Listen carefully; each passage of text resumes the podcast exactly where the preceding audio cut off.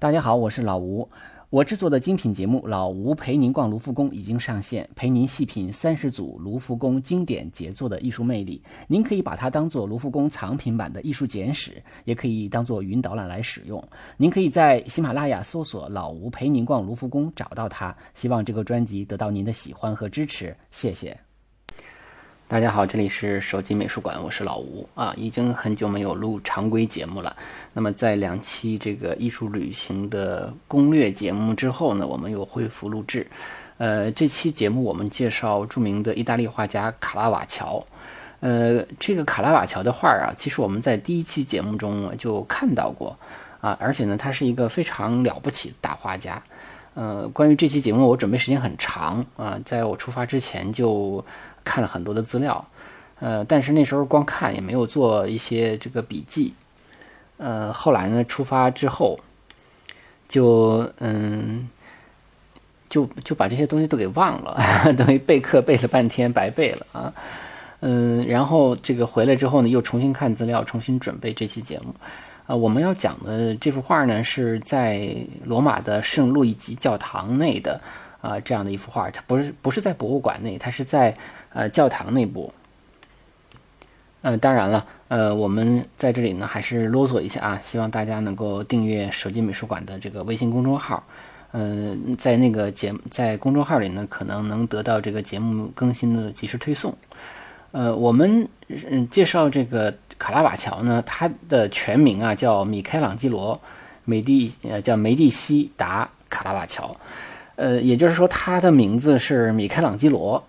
他的故乡是卡拉瓦乔啊，就有点像达芬奇那个名字啊，芬奇是一个地名一样，卡拉瓦乔也是个地名。实际上，他是另外一个米开朗基罗啊，呃，比较有意思，就是等于叫米开朗基罗的有两位大家，呃，他的生日呢是一五七一年九月二十九号出生啊，去世的时候呢是。呃，一六一零年的七月十八号，嗯，也就是说只活到了三十九岁吧。嗯，在艺术史上呢，我们习惯于把他呃作为这个巴洛克画家啊。我们曾经反复的提到过，说这个巴洛克有几种分类，其中呢，意大利和西班牙呢，我们叫它这个叫华丽巴洛克啊，嗯。也就是说，他们的整体的风格呢是呃比较绚丽的，比较华丽的。呃，我想这种华丽呢，一种是一一个意思呢是这个装饰风格比较明显啊。那当然，这个更多的体现在建筑啊或者雕刻上。那在绘画上呢，可能就是色彩比较鲜艳啊，比较丰富。然后像这种明暗对比也比较多啊，这种戏剧化的效果比较强烈。呃，但是呢，它的卡拉瓦乔的特点呢，就是它比较写实啊。它一方面它是呃，有符合这个巴洛克绘画的一些特色，同时呢，它也有它的一个自己的一面啊。一会儿我们会详细介绍。呃，这里头其实有一个大的背景，就是当时啊，呃，就是呃，这个欧洲北部的宗教改革已经发生了，也就是说，这个路德啊，这个路德的呃路德教派嘛，他们就认为啊，说圣经就代表了一切，所以呢，嗯，不太同意在这个教。教堂中啊有圣像，就是制造圣像，那包括雕刻，包括这个绘画都不赞同，所以啊，甚至一度还发生过这个呃捣毁圣像运动。但是对于像罗马这样的地方的传统的这个天天主教旧势力来说呢，他们呃觉得这个圣像呢还是嗯在这个激发。普通信众的崇拜、尊奉啊等服从啊等方面还是很有作用的，所以他们呢非但不停止制造圣像，而而且还要还要制造更好的圣像啊，或者说，嗯，让这种圣像能够更接地气啊，让老百姓更容易理解啊，因为当时大多数的普通民众是不识字的嘛，他们看了这些圣像，看了这些呃画作呢，就更容易理解一些宗教故事啊，理解一些宗教所表达的主要的思想。啊，所以呢，就是说，在天主教的地区的话呢，还是有很多的这个需要的。所以，卡拉瓦乔呢，他的这个作品也是满足了这种需要。嗯，他这个卡拉瓦乔啊，他的父亲是这个卡拉瓦乔镇的一个建筑设计师啊，或者叫建筑师啊，或者还是一个管家。呃，他很小的时候就丧父了啊。他有有人认为他是生在米兰。然后呢，家后来这个为了躲避瘟疫，搬到了这个卡拉瓦乔镇。他小的时候呢就学画，但是属于那种很调皮啊，所以其实他这个人呢，就是一直活到了三十三十九岁吧，哈。那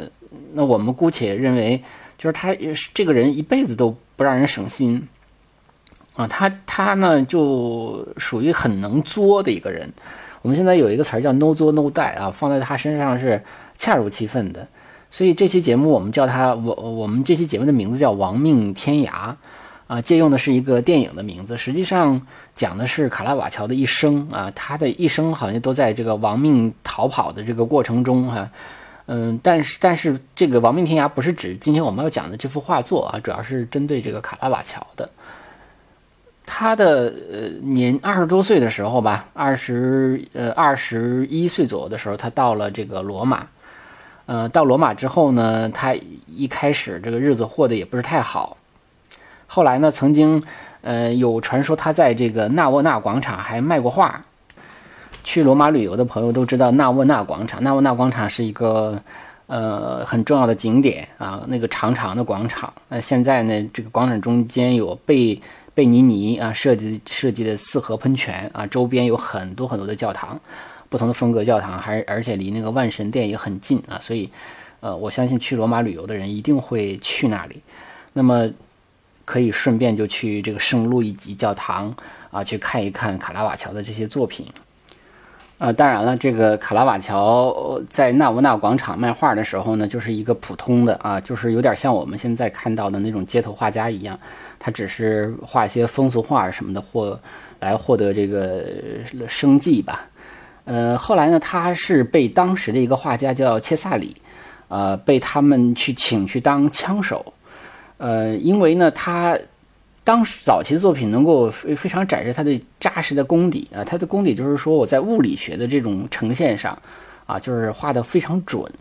啊，也就是我们平时所说的画的跟真的似的啊，就是说，呃，所以卡拉瓦乔呢最大的特点就是写实主义的一面，就是从技法上来讲，他是非常写实写真的。啊，那个时期呢，他就被请去当枪手画，呃，一些这个，因为那个时候大画家的作品就很多嘛，可能会有一些局部来请一些别的画家来帮助完成，啊，当时他还可以去帮人家画头啊什么的，就是属于这种很有天分的。那么后来呢，他这个决心，呃，也不能叫决心吧，好像是因为他被什么马踢了，还是生了病了。总而言之，实际上他当枪手也没有当多长时间，他就离开了切萨里。但是后来他这个画了一些风俗画，就画了一些作弊啊，什么打牌作弊的那样的一幅画，这个他还挺有名的。这幅画呢，就后来吸引了呃著名的这个红衣主教，叫德蒙德蒙迪啊。德蒙迪呢，呃，是因为他身份很高啊，而且他是罗马城里头这个搞艺术收藏非常重要的一个鉴赏家。那么这个德蒙迪就把他给请到家里了，因为他家住的是一个呃这个主教的一个宫殿啊，叫呃叫马德马宫啊。那么就把顶层的一个房间就留给了卡拉瓦乔住。卡拉瓦乔带上自己的和这个。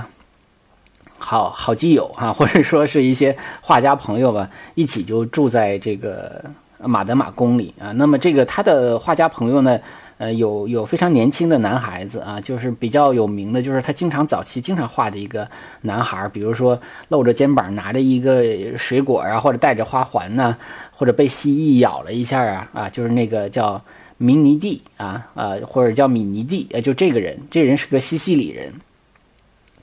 呃，当然也有人认为是这个卡拉瓦乔的这个男性伴侣啊。实际上，有人说说啊，卡拉瓦乔是不是一个同性恋啊？呃，也许是从我们现代人的角度来讲，他可能是呃，要要要把它区分的很清楚啊。但是如果用现在的词儿来讲，他不应该叫同性恋，他应该叫 LGBT 啊，因为他也经常跟妓女搞在一起啊。而且我们熟知的很多的他的这个画的画中的这个。作品中的这个女性啊，都是他的一些妓女朋友啊，比如说，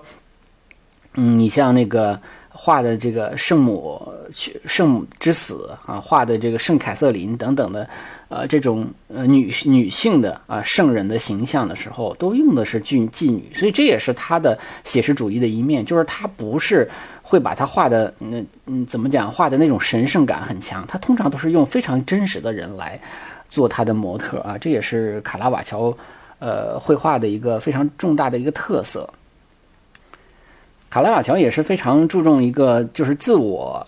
呃来研究的人，你可能是研究自己是最方便的。呃，可能很多画家，你像伦勃朗大量的画自画像啊，梵高画自画像，那卡拉瓦乔有人说他当时有一个财产清单，其中最昂贵的应该是他的大镜子啊，他天天要在镜子中看自己，当然他不是为了美啊，他是为了学习，为了研究。呃，那么当时因为他受到这个德蒙迪的呃影响吧，他们就是取得了这个。呃，一在一五九九年啊，也就是在他二十八岁左右的时候，取得了这个圣路易吉教堂的呃合同，也就是，今天我们要讲的这三幅画，呃，这个这个三幅画呢，嗯，他很快就完成了，而且他有一个做法是，呃，当时很多的教堂的这种公共艺术一般都是用的湿壁画，啊，我们最熟悉的像。呃，那个像我们讲过的这个西斯廷天顶画呀，还有呃，像这个最后的晚餐呢，其实都是湿壁画啊。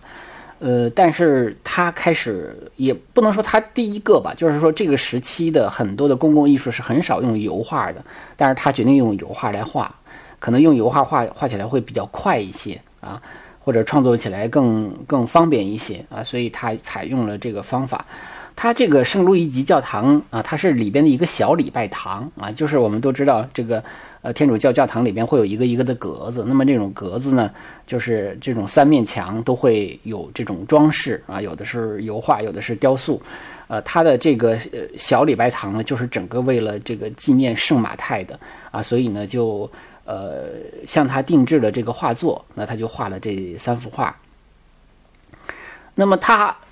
呃，这三幅画实际上等于让他声名鹊起吧，得到了很多的支持。但是可能在艺术圈里，大家也会觉得说，你第一，你为什么画的那么真实，就画的太写实了？因为它是一个宗教题材的画作，宗教题材原则上来讲不应该这么写实，应该体现它的神圣感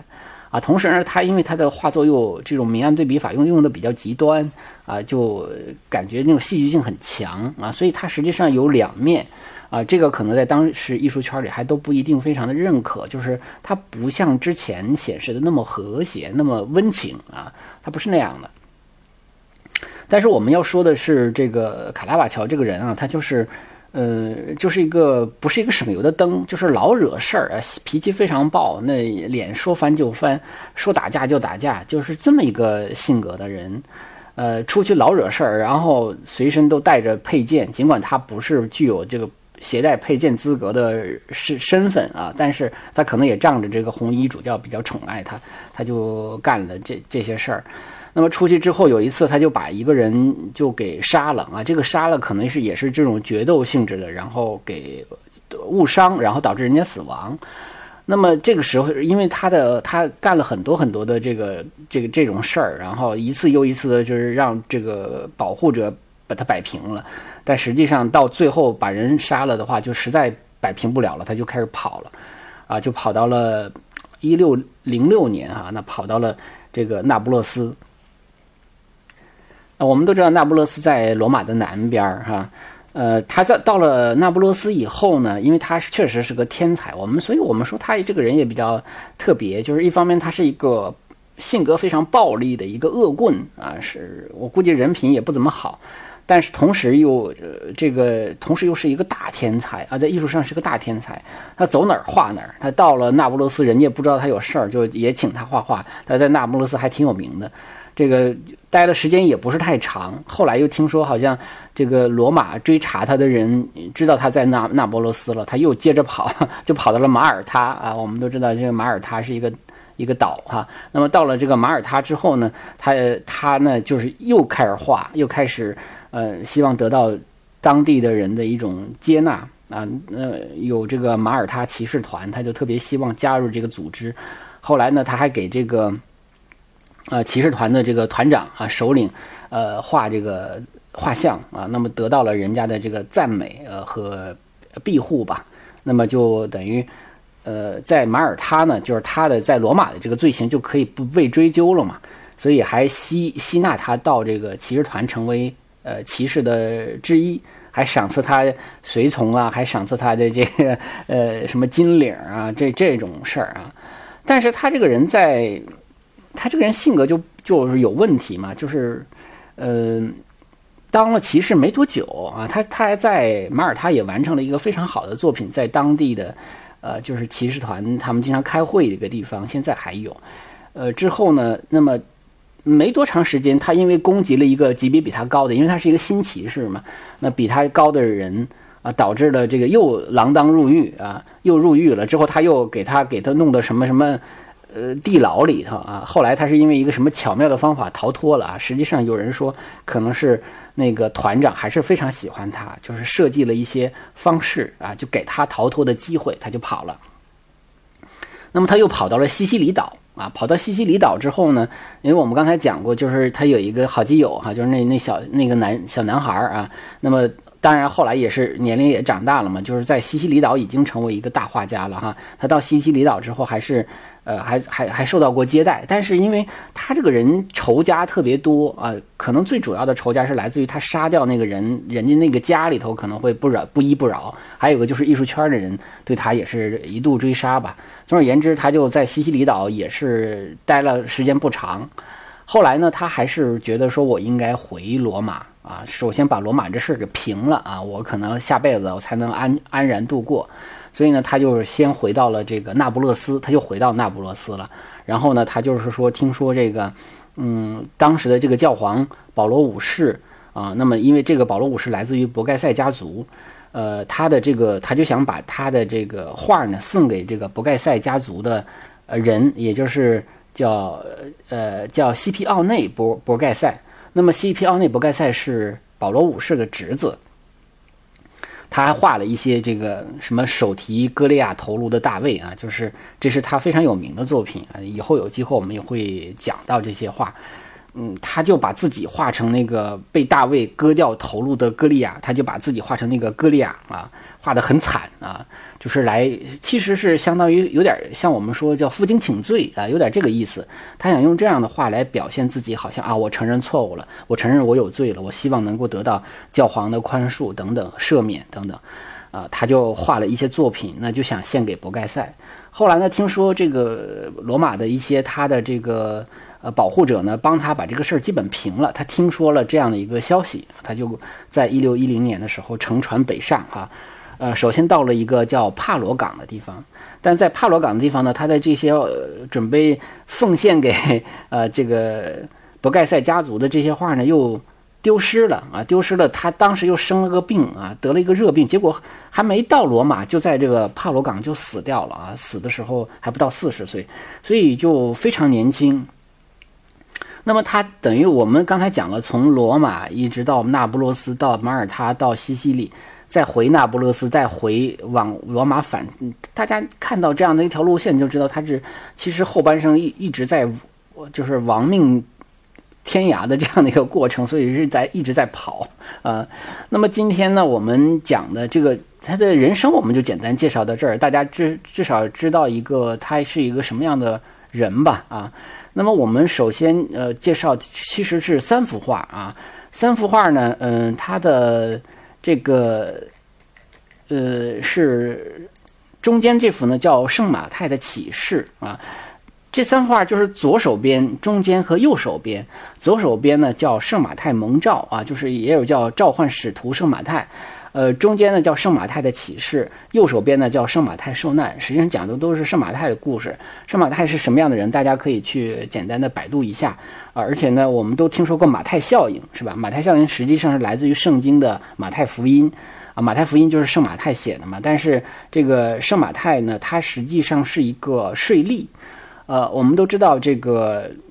在很很久之前的这个收税，它是包给税吏的啊，不像现在有税务局。那个时候收是收税是包给一些，比如犹太人，他们很会算账嘛。那么圣马太呢，他是税吏。这种税吏呢，他们是实际上是个罪人啊，在当时的人都很瞧不起这种人，但是又拿他们没办法，因为我等于是这个呃。呃，等于是最高统治者啊，收税他是有定额的，但是税吏收税的时候是收很多的，所以呢，他剩下的部分他就自己留下来了，所以他们等于是有罪之人吧。那么当时这个圣马太收收收税的时候呢，因为他们所有的这个税吏其实都是相当于有罪的人啊，然后这个耶稣来召唤他说：“哎，你跟我走吧，Follow me 啊，跟我走吧。”那圣马太就跟着他走了。呃，后来呢，他就成为他的十二使徒之一啊，就非常有名的这么一个故事啊。实际上，嗯，耶稣做这个事情的主要目的就是告诉大家，呃，说你看，你不管你你你你，不管你犯过多大的罪啊，只要你相信我啊，我就能够啊，能够接纳你啊，那就是说你们不用怕，还是这个意思啊。当然，这个是一个宗教故事了啊。但是我们说，在这个里边呢，主要讲的就是几个故事。一个是圣马太蒙召啊，就是我们今天要主要讲的这个故事，就是刚才我讲这段啊，说耶稣看到了圣马太，然后就跟他说：“跟我走啊。”这样的一个故事。还有一个就是圣马太在跟就在为一些新的信徒洗礼的时候呢，就被一个刺客啊给刺杀而死，就是圣马太受难的一个场景。啊，还有一个就是圣马太在写马太福音的时候受到了天使的一个启示啊，这也就是中间这幅画。那么这个教堂呢，圣路易吉教堂，我刚才讲了就在纳维纳广场旁边，它本身是一个法国教堂啊。当时因为呃，这个罗马是整个天主教地区的一个核心啊，相当于天主教的首都，那么就很多的地方啊，就会在这个地方建立一些自己的，像有点像驻京办那个意思啊。所以呢，这个。呃，圣路易吉啊，叫弗呃 Francis 教堂，实际上它就是法国的一个教堂。那么它在这样的一个小的礼拜堂里边，就有绘制了这个圣马太的故事啊。那么这个按照时间先后的话呢，实际上呃最先画完的应该是这个圣马太蒙照啊，然后受难呢是第二次第二个画完的啊。那么也就是几年之后才画了最中间的这幅圣马太的启示。呃，当然我们在公众号中呢，先给大家看这个圣马太的启示，也就是我们倒着来说啊，因为我们最后，呃，要重点讲的是圣马太蒙召。圣马太的启示呢，我们可以看到这是一个穿红衣的哈一个呃主教的形象。实际上这幅画呢，他画了两版。啊，也就是说，他画了第一版的时候呢，因为画的过于写实啊，画的是一个脏兮兮的老头啊，脚上那个还有一些泥土啊什么的，然后还画了一个小男生啊，就是服侍他，啊，这也是这个 卡拉瓦乔绘画的一个特点哈。但是这幅画呢，没有被。接纳，其实卡拉瓦乔的画经常被拒收啊，就觉得你这个画太有辱于我这个宗教人物形象了啊，他不得不重画。那么他的第一幅画呢，呃，是也后来是毁于二战了啊，就是在在在这个柏林毁于二战期间了。啊，但是当时，呃，很快，但是因为那幅画就没挂过啊。实际上一直挂的就是我们现在看的这幅画，也就是说，上马太他其实是有点蹲，呃，就是跪在这个凳子上啊，然后呢，在写作的时候啊，一手拿着墨水瓶，一手拿着笔啊，要写作的时候，哎，一回头一看，好像天使下来要给他的一个启示。呃，这里头其实也特别有意思，就是说，嗯，卡拉瓦乔的画中经常用一些非常固定的模特啊，就是他他更像一个电影导演。啊，那么他的演员也是固定的。那这个老头呢，后来也在这个像呃圣保罗是吧？那个呃不是圣保圣圣彼得的那个那个画里头也扮演过圣彼得啊，他在这里头扮演圣马太。所以呢，实际上他的经常会有一些模特在他的画中反复的出现，包括这个天使也是呃这个扮演过什么小爱神呢这样的形象啊，所以。所以像这幅画呢，我觉得我们不用太细讲啊，也是因为这幅画不是今天的重点。但这幅画有个还好玩的地方，你比如它那个凳子，它的凳子其实有一个角已经探出这个那个土沿的边儿了，反正感觉是探出来了。它其实是用一种，呃，用一种类似于呃立体的这种技法啊，来加强画面的纵深感啊，所以这也是这幅画的一个特点啊，非常有意思。这幅画呢是在整个这个小礼拜堂的正中间啊，呃，但是它是最后完成的，呃，那么我们接着介绍，呃，这个今天时间好像有点太紧张了啊，呃，圣马太受难，圣马太受难呢，我们在这个画中就能看到有一个呃老者啊被这个躺在地上，一个手身上上边啊有一个呃这个几乎全裸的壮汉吧啊，即就穿着一个丁字裤啊，这个壮汉一手拿着剑啊，一手好像感觉要在刺杀他。啊，但是对于这幅画的解读其实也有很多啊。当然，倒地的这个老者呢，呃，基本上就是圣马太了啊，就没有没有什么争议。那争议的就是说，到底谁是刺客啊？有人说中间这个并不是刺客啊，也有说在左手边的啊另外一个佩剑的人有可能是刺客啊。所以他其实等于他也制造了很多这种戏剧性的悬疑性的场面。那么我们在这幅画中其实还能看到，在右手边有一个男孩，这个男孩，呃。这个张着嘴啊，眼睛呃，这个黑洞洞的哈，这样的一个场景，那么他的表达的是一种恐惧，就好像好像他在现场看到了这个圣马太被刺的时候很害怕，所以他的那个空黑黑洞洞的嘴和黑洞洞的眼睛都都强化了这种恐惧的感觉啊！突然间，我不知道为什么，我想起了就我们讲过那个蒙克的那个哈呐喊啊，有点那个意思。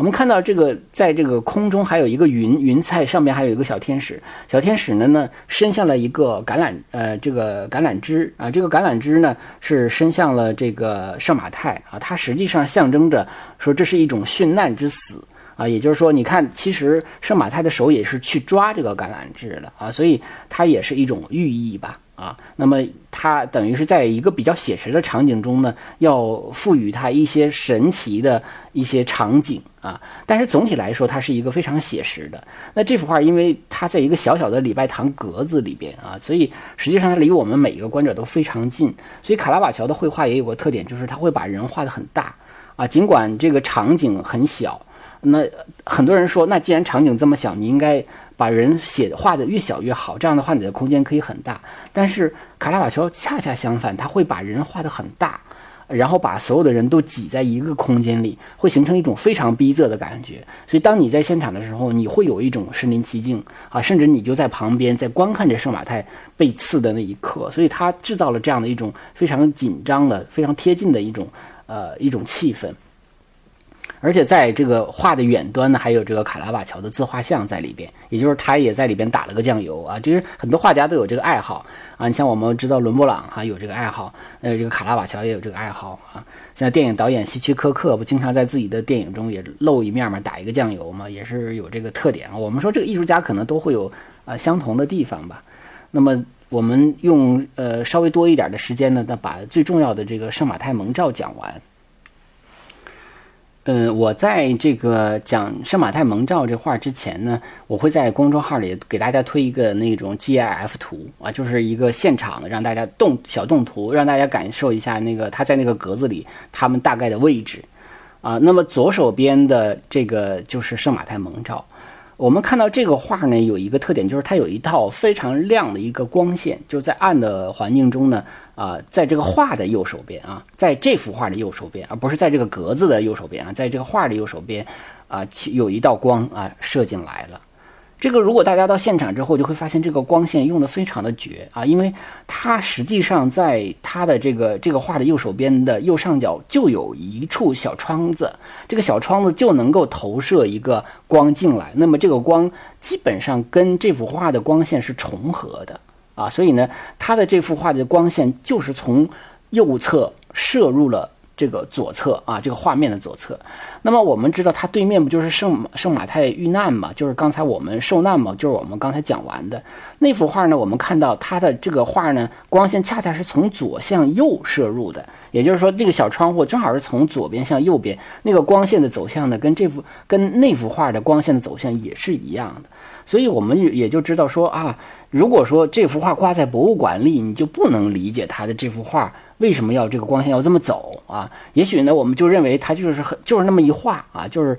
就没有想到它跟环境的一个呃那种关系。但是如果说在教堂那个礼拜堂里看到这幅画的时候，我们就知道啊，原来它就是要挂在这儿的。它只有挂在这儿，它才能跟环境的光线能够取得统一。所以这是非常非常重要的一个去看原作、看现场的一个感受啊，这是要先说的。那这个故事刚才我们都已经讲过了，就是呃，耶稣啊来到这个呃，来到这个像收税的机构似的哈，突然间看到了圣马太，就说你跟我走啊，这样的一个故事。那么在这个画里头有一个特点，就是实际上这个画的中心位置啊，啊中心其实中心点如果画一个十字中心点的话，中心是没有人的啊，比较靠中心的是这个小孩儿啊，就是我们说实际上卡拉瓦乔经常画一些这种小鲜肉，我们现在的话讲小鲜肉啊，他可能身边有那么呃。明尼蒂啊，还有一个伯内利啊，就是这样的一些小孩呢，是他的一些小跟班啊，实际上也跟他一起学画，也是也后来也都是成为画家啊什么的。那么这些人经常是他的画面的一个主角啊，他可能确实也有这种呃这种特殊的这个呃性性癖好吧 啊。然后这个是他经常出现的人，那所以他把他画的一个非常中间正中间的位置，我相信可能跟那个。呃的呃的的蒙迪啊，可能也有关系啊。那个红衣主教怀疑是不是也有这种癖好啊？也也可能啊。那么其实这个耶稣往往常画在宗教画中的都是画在中中间啊，或者画在一些非常重要的位置。但是这幅画它放在最边最右手边，最右手边的这张脸实际上耶稣。这个耶稣整个的身体是画在这个黑暗之中的啊。那么只有一张脸啊，一个脸的侧面。但是他头上有一个啊，这种光环啊，那么这种光环呢，其实就拿这个笔画了，勾勒了一下，那么来证明啊，这是耶稣。如果不画的话，你都不知道这是画的耶稣。所以它整个场景是非常写实主义的，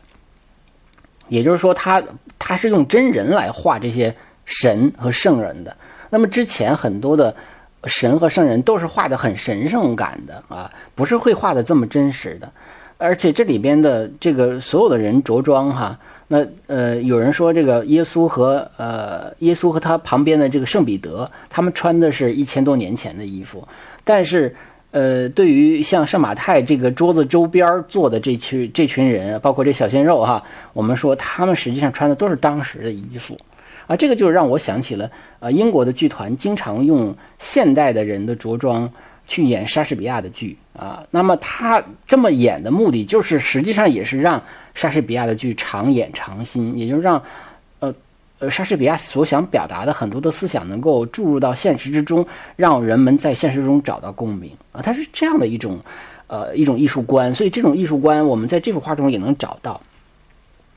啊，而且这也符合我们刚才讲的，就是说当新教诞生以后啊，路德。呃，这个进行宗教改革以后呢，那么天主教系统它就想把这种以往的画的特别神圣感的一些绘画呢，就让它变得更接地气，更容易跟老百姓打成一片。所以呢，呃，像他这种写实主义的宗教绘画作呢，也是比较受欢迎的啊。这也是我们在这幅画中要啰嗦的一些地方。那么这个呃，耶稣呢，我们看到他呢伸出了右手啊。他的前边，也就是他的前景啊，是圣彼得啊，这个圣彼得带他去这个，呃，这个地方。哦，这里头要说的就是耶稣这张这这这这只手啊，这只手实际上我们看起来是不是有眼熟啊？啊，大家就到那个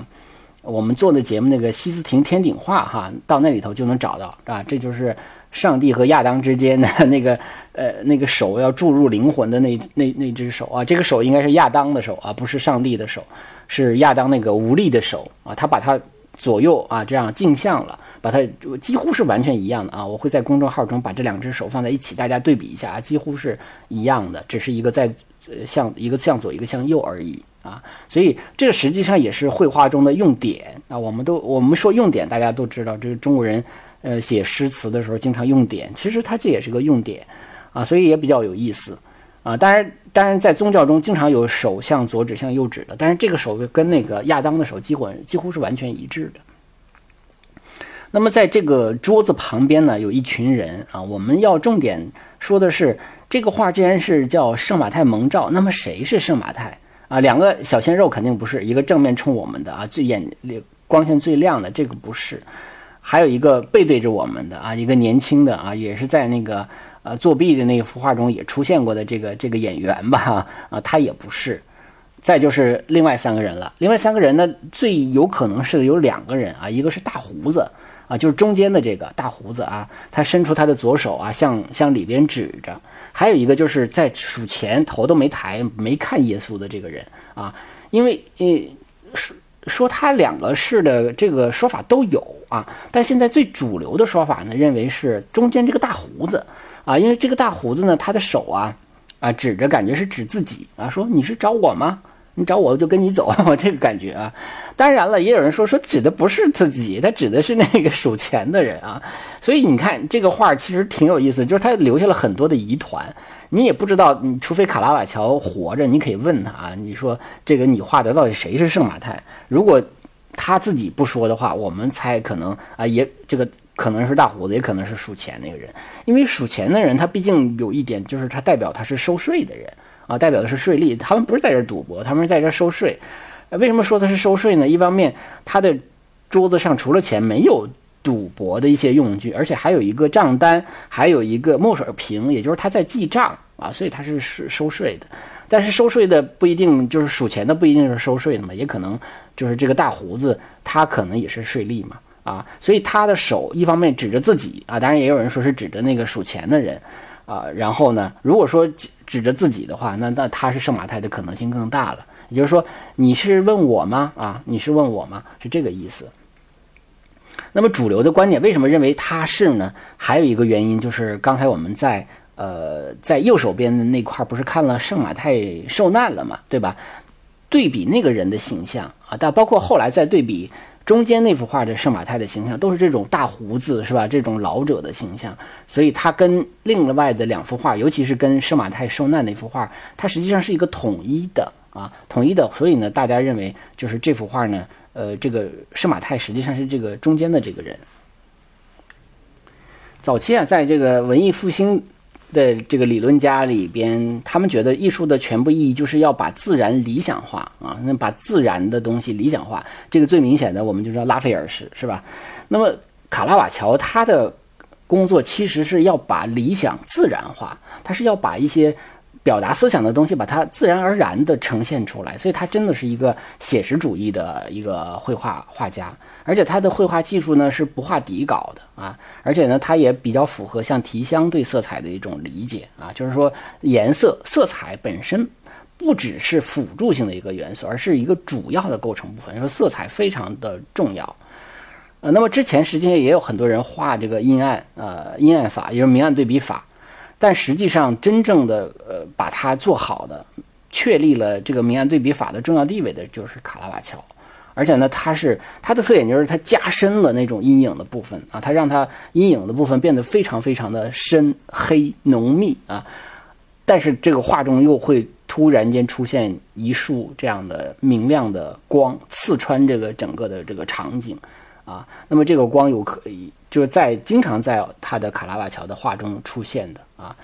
呃，而且他非常写实叛逆的一方面，就是说他的他的画中经常会出现共同的演员。刚才我们讲了，包括他的好基友画家啊，那些小画家，那年龄很轻的随从跟班儿，也包括一些妓女啊啊，甚至圣母之死就是一个画一个死去的女性啊，所以非常的写实啊，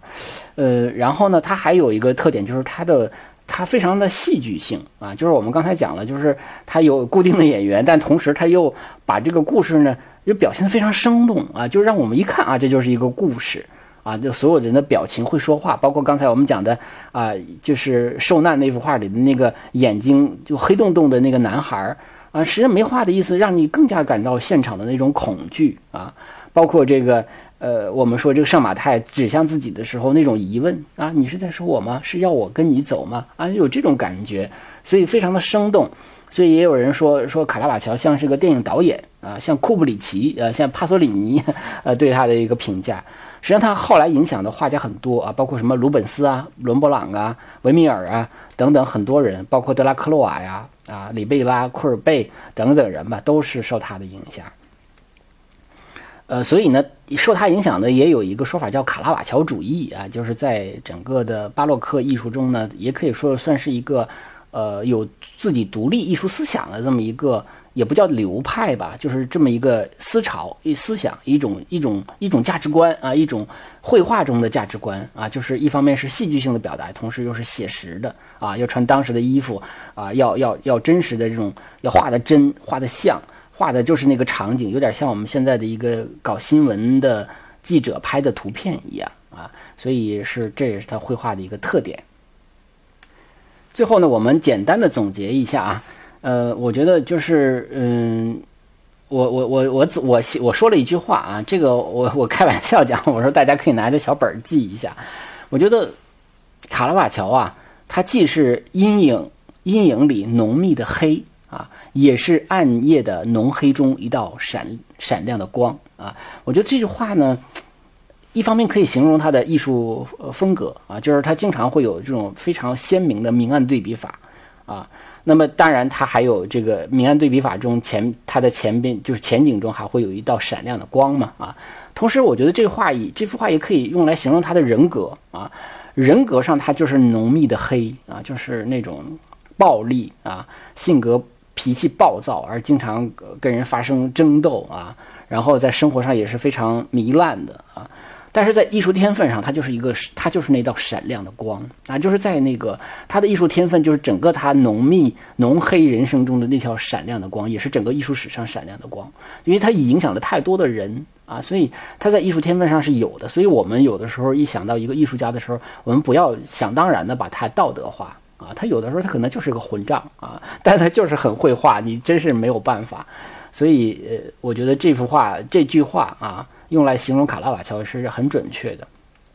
啊，当然我们要再重复的说，就是戏剧性，啊啊，写实主义啊，尽管它属于华丽的巴洛克啊，我们只是说在造型上、在色彩上是华丽的，但是从的从它的表现的内容上啊，和它的这个表达故事的生动方面，它都是写实的啊，甚至它的模特都是在这个这个画里演这个人，在那个画中演那个人，啊，而且所有的圣人。都是以普通人的形象，包括甚至耶稣脚上都带着泥土的啊，所以要普通人的形象出现，他才能被大众所接受啊，他是神人不分的，这也是卡拉瓦乔主义的一个艺术精髓啊。那么今天的节目浪费了点大家的时间啊，那么感谢大家一直以来支持手机美术馆。另外要跟大家说的是，本期节目的这个呃呃下架的两期节目啊，零五零六两期播客已经恢复了啊，还在原来的地方能够听到。呃，也是感谢这个喜马拉雅编辑的一个推荐啊，那么也希望大家能够继续呃通过打赏啊或者转发等方式来支持我们的节目啊，今天的节目就是这样，再见。